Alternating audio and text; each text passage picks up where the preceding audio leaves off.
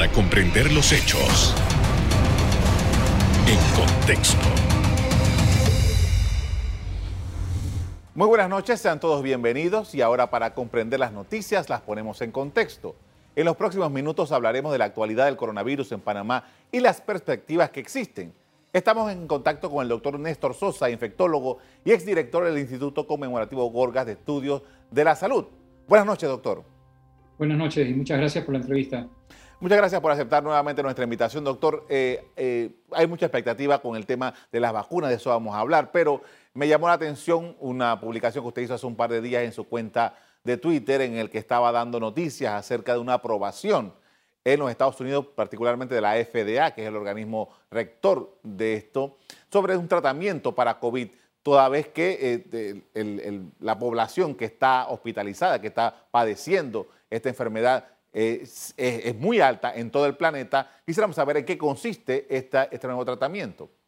Sí, cómo no. Eh, bueno, el, nuevo tratamiento realmente es eh, un, producto que se llama o que se conocen como anticuerpos monoclonales, que básicamente son eh, las mismas defensas que el organismo produce, pero estas son hechas en el laboratorio y posteriormente por una industria farmacéutica. Son anticuerpos que unen, que se unen al virus y no lo dejan entrar a la célula y son muy específicos y, digamos, el producto es muy eh, muy puro, o sea, está hecho solamente con esos anticuerpos. Son derivados, de hecho, de, originalmente de plasma de convaleciente. O sea, cuando una persona sufre la enfermedad, produce anticuerpos y entonces los científicos han logrado purificar esos anticuerpos, hacerlos y producirlos de manera, digamos, industrial. Y eso es lo que son estos productos. Hay dos casas que ya han recibido permiso eh, para, para, para, como tratamiento.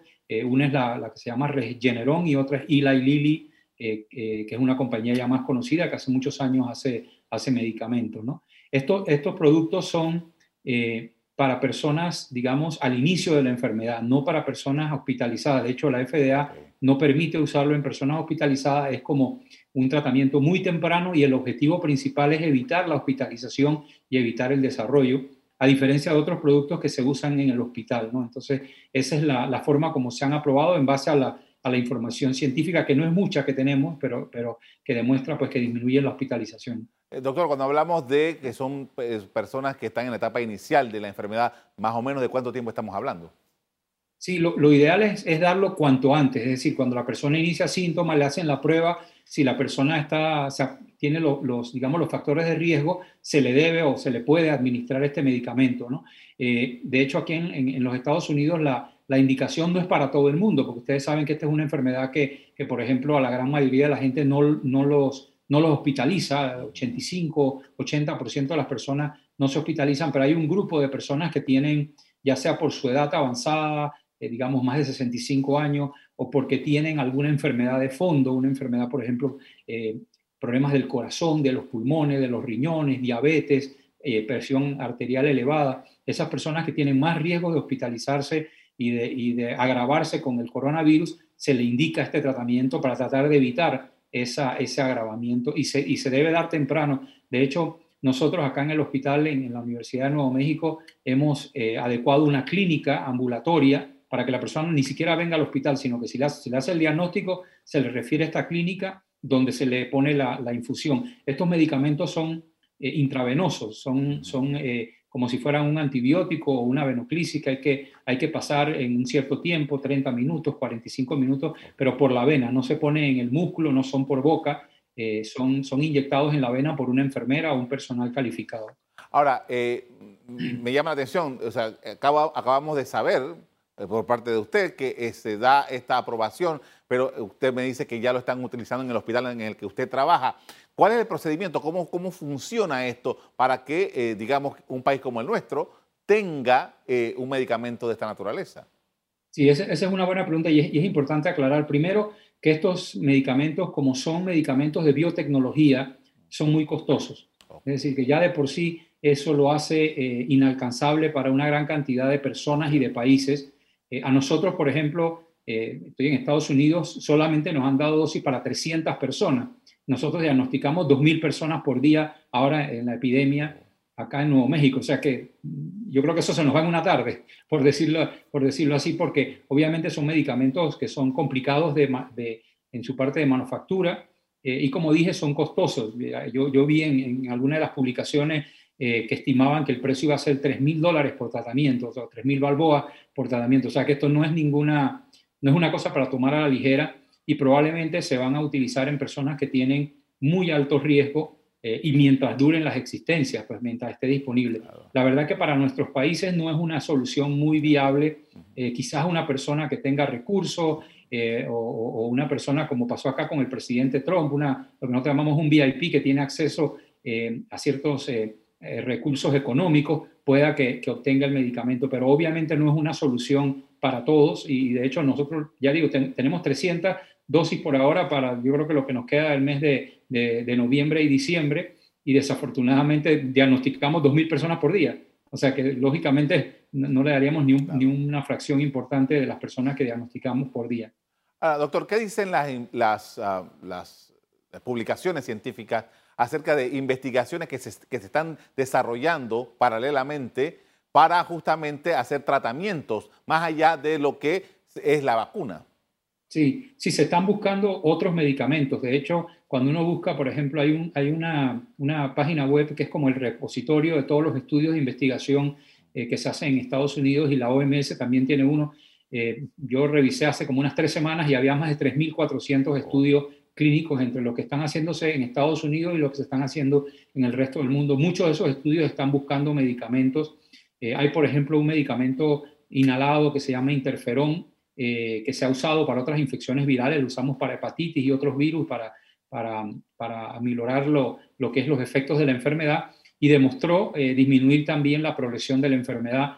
Sorpresivamente hay un medicamento que usan los psiquiatras que se llama fluvoxamina. Hicieron un estudio pequeño de, más o menos 100 personas, lo compararon con placebo, fue bien diseñado, con doble ciego, es decir, que no, no se sabía quién estaba recibiendo el tratamiento eh, y se vio una disminución en, el agravamiento. De hecho, ninguna persona que tomó la fluoxamina se, se agravó, mientras que el 8% de los que no la tomaron eh, tuvieron que ir al hospital y tuvieron la evolución usual. Entonces, sí, hay como esos, hay, hay muchos estudios, hay estudios todavía pendientes con ivermectina, por ejemplo.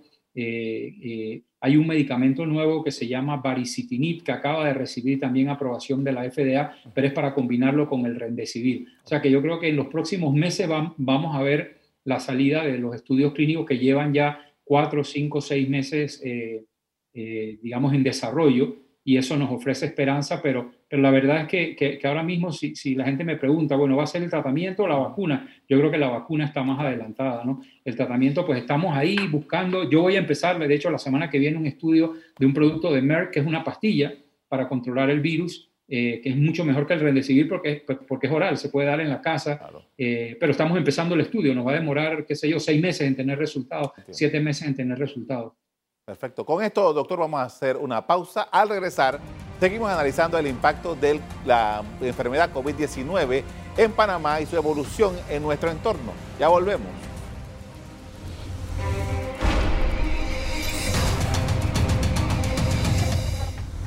Estamos de regreso hablando con el doctor Néstor Sosa, infectólogo y exdirector del Instituto Conmemorativo Gorgas de Estudio de la Salud, sobre lo que está ocurriendo con el COVID-19. Doctor, y eh, hay, cada día que pasa hay más, mayor expectativa por el, inicio o la salida de una vacuna. Ya sabemos muy, muy, muy claramente de lo que está ocurriendo en los Estados Unidos. Eh, aunque hay otros, eh, está también el tema de en, Inglaterra, está el tema también en, Rusia, pero ah, basándonos en lo que está en los Estados Unidos, que son los, eh, quizás los más avanzados que tenemos hasta el momento. Quisiéramos saber, ya Estados Unidos está diciendo, bueno, quizás en diciembre este, podamos estar vacunando. ¿Qué es lo que tenemos ya eh, de adelanto respecto a esta posibilidad que entiendo que el gobierno de Panamá, por ejemplo, en el caso de la vacuna de Pfizer, estaría ya avanzando en una negociación con esta casa? Sí, correcto. Eh, bueno, acá en Estados Unidos hay dos compañías que, han presentado ya sus datos a la FDA. Eh, uno es Pfizer y el otro es la compañía Moderna. Eh, ambos tienen una vacuna de RNA mensajero, que es una tecnología nueva, pero que ha demostrado en estos estudios que todavía no hemos visto publicados, pero que se han comunicado en la prensa, y eso es importante hacer la aclaración, han demostrado un 94 o 95% de eficacia para las personas que no están familiarizados. Esa es una, una eficacia extraordinariamente buena para una vacuna y para una vacuna nueva mucho mejor.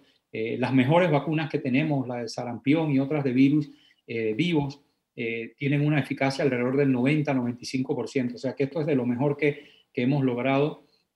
así es que obviamente hay un gran entusiasmo por, esta, por estas vacunas y, y fueron estudios grandes. Estamos hablando de estudios de 30.000, 40.000 personas y eso nos da también una tranquilidad de que, de que se han utilizado un número importante de, de, personas o de voluntarios eh, y por lo tanto pues eso eh, eh, elimina pues la posibilidad de que haya una, una, complicación, por lo menos a corto plazo, le da a uno la tranquilidad de que son seguras porque se le han dado a 40.000 personas y no ha habido un evento adverso serio de, o de consideración. ¿no? Las cosas usuales las molestias en el brazo, dolor, fiebre, fatiga, pero con la vacuna de influenza, con cualquier vacuna que uno se pone, uno al día siguiente amanece medio, medio maluco por la vacuna, así que eso es lo normal, ese es el cuerpo peleando con, el, con la sustancia que le han inyectado y desarrollando los anticuerpos y las defensas que se necesitan para, para combatir el virus. Doctor, hace seis, siete meses, cuando esto apenas estaba en una etapa eh, inicial, por lo menos aquí en Panamá, eh, cuando se hablaba del tema de la vacuna, se decía, los estudios para vacunas duran muchísimo tiempo, no son inmediatos, toman años y, hay que cruzar la información, etc. Se decían una serie de cosas. Eh, ahora hemos visto que este, el, COVID ha provocado que los laboratorios que trabajan estas posibilidades están yendo a una velocidad tremenda. ¿Qué dicen la información que está disponible? Usted dice que todavía no tenemos todos los documentos, pero la información que está disponible, ¿qué nos dice sobre si efectivamente esto que se ha hecho tan rápidamente cuenta con toda la seguridad que nosotros necesitamos, la, población del mundo? Sí, eso es muy buena pregunta. Yo creo que es importante recalcar el hecho de que se ha hecho rápido no necesariamente significa que se han saltado partes. Lo que pasaba tradicionalmente es que, por ejemplo, uno hacía un estudio fase 1 y ese estudio demoraba seis meses, se interpretaba, eh, los científicos discutían, se ponían de acuerdo, decían, bueno, vamos a pasar a la fase 2. La fase 2 demoraba un año, dos años en que tú decidías dónde lo vas a hacer. Eh, y bueno, hacías la fase 2, la analizabas, la presentabas en la revista eh, y luego se hacía la fase 3. Y eso demoraba efectivamente varios años, 5, 7, 8 años, que una compañía. Obviamente esa lentitud era porque las mismas personas hacían eh, la fase 1, la fase 2 era el mismo equipo de científicos. Lo que ha ocurrido ahora es que ha habido una inversión enorme de dinero y, eso ha permitido primero que las compañías contraten eh, miles de personas para hacer estos estudios, han acelerado los procesos, las, unidades regulatorias que normalmente se toman su tiempo y dicen, no, te respondemos en seis meses, están respondiendo al otro día. O sea, si tú dices, oye, quiero hacer este estudio, voy a empezarlo, ellos revisan, se reúnen y al día siguiente dicen, adelante. Eso antes demoraba seis meses que la FDA te contestara, bueno, quizás no seis meses, tres, cuatro meses, eh, ahora lo, contestan en cinco días, en cuatro días, eh, y, eso es lo que ha ocurrido. Ha habido una inversión de dinero y ha habido la voluntad de hacer las cosas rápidas ante eh, una, una, pandemia que es una crisis realmente única. Y, de hecho no se han saltado paso. La única diferencia quizás es que se les va a dar un permiso provisional. tradicionalmente las vacunas reciben es un permiso ya general para comercialización. Este va a ser un permiso eh, eh, que se llama de emergencia, el, EUA que se llama en, inglés, eh, o autorización de emergencia, que eso le da, le da la posibilidad de utilizar la vacuna, pero tiene que ser dentro de ciertos parámetros. Por ejemplo, probablemente no la van a poder usar niños, probablemente estará indicado en, ciertos grupos de edades, bajo el marco de esta pandemia. es decir, va a haber unos una, requisitos que normalmente cuando ya se le da el permiso hay mucha más flexibilidad de la, compañía farmacéutica. Pero lo bueno es que no se han saltado pasos. De hecho, la, peor preocupación que teníamos era que se aprobara antes de la elección como como una herramienta política, y eso no ocurrió. Las compañías no le hicieron caso al presidente Trump, ellos siguieron su proceso, tenían que llegar a un número de casos de COVID eh, en los vacunados y en los no vacunados para poder hacer su análisis estadístico. Llegaron, es más, lo pasaron porque, porque hubo tanto, han habido tantos casos en Estados Unidos y en el mundo que sencillamente llegaron a los, a los topes de casos que ellos esperaban en el grupo placebo, principalmente rapidísimo, y eso les ha permitido eh, presentar la información a la FDA. Entonces ya, ya son cuatro vacunas, ¿no? La, rusa, la Sputnik, acaba de, digamos, de informar de su resultado, la vacuna de AstraZeneca también, un resultado, digamos, un poco menor en cuanto a eficacia, pero, pero una vacuna que tiene ciertas ventajas. y las dos vacunas estas novedosas de Moderna y Pfizer. O sea que ya tenemos cuatro que yo creo que están al doblar de la esquina. Y de hecho, en mi, en mi hospital y en el hospital de veteranos que está acá también en la ciudad de Albuquerque, nos han dicho que, que se preparen, que preparemos para vacunar en diciembre. O sea, que, una vez que pase este, el Día de Acción de Gracia y den el permiso, inmediatamente Pfizer va a empezar a, eh, a enviar eh, una cantidad X de vacuna para la primera etapa de vacunación y de ahí yo creo que el resto del, 2020 y 2021 va a ser vacunación y fabricación de vacunas eh, rápidamente y distribución y administración de la vacuna en, en, Estados Unidos y en muchos países, incluyendo Panamá. Claro, estamos hablando de aproximadamente como año y medio para que este proceso vaya fluyendo, ¿no? Más o menos. Exactamente, sí, yo creo que sí. Eh, no va a ser lo rápido que uno quisiera, pero yo cada vez que digo que no va a ser lo rápido que yo quisiera, me sorprende la rapidez y la, y la voluntad de la gente en medio de una pandemia. Así que yo sí pienso que en países por lo menos que tienen acceso a gran cantidad de la vacuna, eh, una buena parte de la vacunación va a ser en el 2021, o sea, el año que viene. Eh, probablemente hacia finales ya se va a haber logrado porcentajes muy altos de vacunación, a menos que haya algún problema en la fabricación o que se acabe la materia prima o algo de estas cosas que uno no puede, no puede prever. Eh, claro, hay también otro aspecto que, que, es muy delicado y es la aceptación de las personas de la vacuna. En Panamá, afortunadamente, las personas eh, son mucho más receptivas a vacunas y no tenemos historia de, de vacunaciones altísimas. Panamá es uno de los países en el mundo, y ahí sí somos de primero en el mundo en algo bueno, es en, en, la forma como se administran el programa de ampliado de inmunizaciones y la verdad que yo felicito al grupo de, de, líderes, enfermeras líderes y, médicos que asesoran eh, al, al, programa de ampliado de inmunizaciones de Panamá porque son orgullo de, de América. Eh, pero en otros países, por ejemplo, Estados Unidos, Alemania, hay un movimiento muy fuerte en contra de las vacunas y, y no solamente en contra, sino sencillamente duda. La gente tiene miedo de ponerse la vacuna porque es una cosa nueva y entonces eso puede que enlentezca un poco el lograr esa, esa famosa inmunidad de grupo inmunidad de rebaño que se tiene que lograr con una vacunación de un 70, 80%, 85%, dicen algunos científicos de la población, para poder eh, coartar la epidemia radicalmente. ¿no? Con esto, doctor, vamos a hacer otra pausa. Al regreso, seguimos poniendo en contexto los diferentes elementos que están incidiendo en la lucha contra la pandemia por COVID-19. Ya volvemos.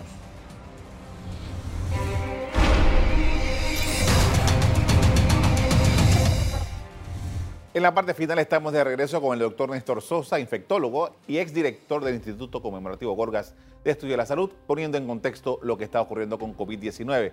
Doctor, y eh, antes de continuar con otro tema, yo quería, porque eh, es una pregunta recurrente con esto de la vacuna.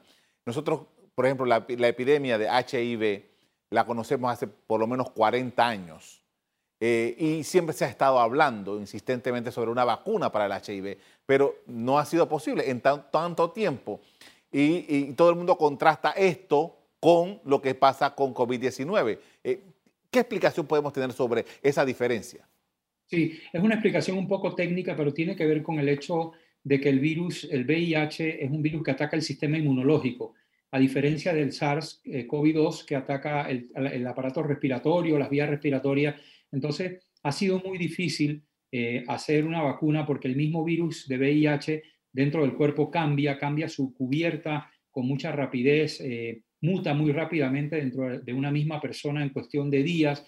Y entonces el sistema inmunológico, a pesar de que uno pueda inmunizar a la persona contra el virus, el virus cambia tanto de ropa, digámoslo así, que ya el, sistema inmunológico no, no lo reconoce porque se disfraza y se disfraza y cuando tú te aprendes, bueno, está disfrazado de tal cosa, ya cambió el, disfraz y eso ha sido el problema, que, que no se ha podido encontrar una, una forma de inmunizar o de, activar el sistema inmune para destruir el virus, porque el virus elude eh, eh, el, sistema inmunológico, el SARS eh, no tiene esa habilidad, él puede mutar, pero muta mucho más lento. Y, y, la proteína, esa spike a la, que, a la que dirigimos los anticuerpos, no cambia tan rápidamente, entonces no, no, hay, no hay ese obstáculo y él no, no, ataca el sistema inmunológico directamente, sino que es, la, como dije, las vías respiratorias y otros órganos, pero no, lo, no los linfocitos T y los linfocitos que son los que, no, los que están supuestos a hacer las defensas, y el VIH sí lo hace. Entonces ha sido más astuto, digámoslo así, aunque uno no puede hablar de inteligencia viral, pero, pero sí, el, el virus, la forma como actúa el VIH no, no, le permite fácilmente a los científicos hacer una vacuna efectiva. Hay, hay vacunas en estudio, pero la eficacia ha sido menor del 30%, es decir, no han, no han surtido el efecto que que se ha querido, pero la gente sigue investigando, obviamente. Y esto, y curiosamente, los avances con el SARS-CoV-2 van a ayudar también al VIH porque, porque se ha aprendido muchas cosas sobre este tipo de vacunas eh, vectoriales o vacunas de mRNA y quizás algún investigador eh, pueda aplicar lo aprendido con el COVID y con todo el dinero que se le ha metido a, la investigación, pueda aplicar esos conocimientos eh, hacia, hacia el VIH una vez que pase la epidemia de COVID. Excelente la explicación porque realmente es, importante poder valorar qué es lo que está sucediendo. Doctor, nosotros aquí en Panamá y, bueno, en los Estados Unidos ni hablar, y en Europa, eh, eh, estamos viendo un crecimiento en los casos. Aquí en Panamá se nos está informando de que hay lugares que tienen un RT muy alto en corregimientos de aquel distrito capital. Eh, y parece que ha llegado un momento, por lo menos en el caso de Panamá, en que las personas parece que se han confiado un poco. Y este, exceso de confianza ha permitido que los casos eh, el contagio se vaya reproduciendo y los casos vayan aumentando. ¿Qué observación hace usted desde donde está, usted está sobre lo que ha venido sucediendo con el virus? Sí, mira, la verdad es que eh, la principal variante son los seres humanos. Es decir, el, virus en sí no ha cambiado tanto para, explicar el aumento de casos. Eh, sabemos, por un lado, que las medidas funcionan. En los lugares que se han implementado las medidas de distanciamiento social, de cerrar, por ejemplo, eh, lugares donde se aglomera personas. Eh, y no estoy hablando del, lockdown, este, del cierre total, sino, por ejemplo, lo, que se hace en, lo que se hizo en Nueva York y en algunos lugares, cerrar bares, cerrar restaurantes después de cierta hora, eh, disminuir el número de personas en lugares cerrados. Si, si antes cabían 100 personas, bueno, nada más dejas entrar 25 para que puedan tener la distancia. Una cosa importante que se pasa por alto mucho en América Latina, la ventilación de los lugares. Es decir, nosotros, por ejemplo, en el hospital tenemos estos extractores que hemos instalado en todos los cuartos de los pacientes que saca el aire y recambia el aire seis veces por hora. O sea, es como tener eh, una bocanada de aire fresco cada ciertos minutos para que no esté el virus flotando en el aire. Eh, todas esas medidas se van poniendo una encima de otra. Cuando uno hace todas esas medidas, los casos caen. Yo vi el brote en el verano en Arizona, que es el estado que está al lado de Nuevo México, aquí en Estados Unidos. La curva subió como está subiendo ahora, una cosa impresionante. Y el gobernador de Arizona, los, alcaldes dijeron, hay que ponerse mascarilla, vamos a cerrar los restaurantes, tres, cuatro, cinco medidas, eh, las implementaron y la curva hizo boom y, cayó sin tratamiento, sin vacuna, sin nada. Cayeron, apenas abrieron, otra vez están subiendo, como está subiendo Nueva York, está subiendo Madrid, está subiendo Londres, porque la gente obviamente se relaja. Lo mismo pasa en Panamá. Yo tengo familiares en Panamá y me dicen, en esto yo veo gente, eh, tú sabes, sentados jugando dominó, tomando cerveza, en un grupo de 20 personas en el patio de la casa. Lógicamente esa persona, eh, y, me dicen, y, yo sé, yo conozco a esa persona, esos son choferes de taxi, choferes de buses, que trabajan en, el, en, un, en un supermercado, esa gente tiene contacto con mucha otra gente y entonces se reúnen allí, se comparten el virus y luego vuelven a su trabajo, a su, a su taxi, a su bus, a su, a su, y obviamente perpetúan esta transmisión. Entonces, eso es realmente, es el factor humano, desafortunadamente, y no los estoy criticando. La gente a veces dice, doctor, pero usted que es muy estricto, en realidad no los estoy criticando, yo sé que hay fatiga, yo sé que la gente tiene que ganarse la vida, pero esa es la razón, simple y llanamente esa es la razón. Por eso tengo la ilusión de que la vacuna como que como que corte esta fatiga de COVID que se tiene y la, desobediencia que, es natural porque la gente pues está cansado de, la mascarilla y de no poderse reunir con los amigos, etcétera. Doctor, me queda un poco tiempo, pero eh, usted mencionó una, una, frase hace un rato en su explicación que yo quiero retomar porque quiero que usted me haga una explicación sobre eso. Virus flotando en el aire. Eh, ¿De qué estamos hablando? Porque eh, hay alguna duda, porque yo estoy aquí en este estudio, que solamente estoy yo, pero si aquí hay el virus flotando en el aire y yo estoy así como usted me ve, ¿qué pasa? quisiera una explicación, por favor.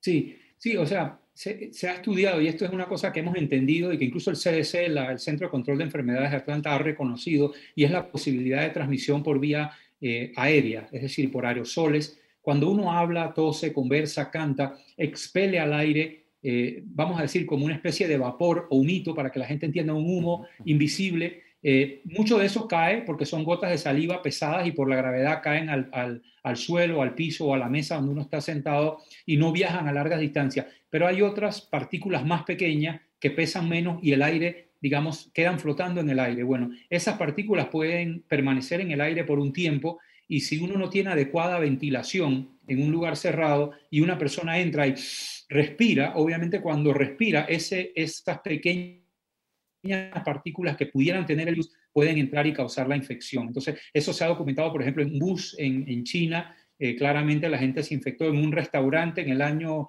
nuevo chino también documentaron eso en, un, en, una práctica de un coro que estaban a cierta distancia las personas pero estaban cantando en un lugar cerrado y se infectaron prácticamente todo el coro porque lógicamente estaban respirando su propio eh, el aire de todos porque cuando uno respira el aire respira el aire tuyo pero también respiras el aire que otro ha respirado porque tú lo exhalas y lo inhalas entonces, a eso me refiero con lo de, lo de mejorar la ventilación. Entonces, ¿cuál es la solución para eso? Abrir las ventanas, poner un abanico, abrir una puerta, abrir una ventana y una puerta para que haya una corriente de aire, como, como decían las abuelitas, establecer una corriente de aire dentro de los lugares cerrados. Si no se puede, porque es un estudio de televisión, porque es un banco que tiene aire acondicionado, entonces los ingenieros tienen la forma de poner las manejadoras con ciertos filtros EPA, que antes que el aire recircule, atrape el virus en esos, en esos filtros EPA en otra, otra metodología es hacer, extraer el aire del lugar. Entonces tú metes aire fresco de la calle y sacas con un extractor el aire y los estás recambiando.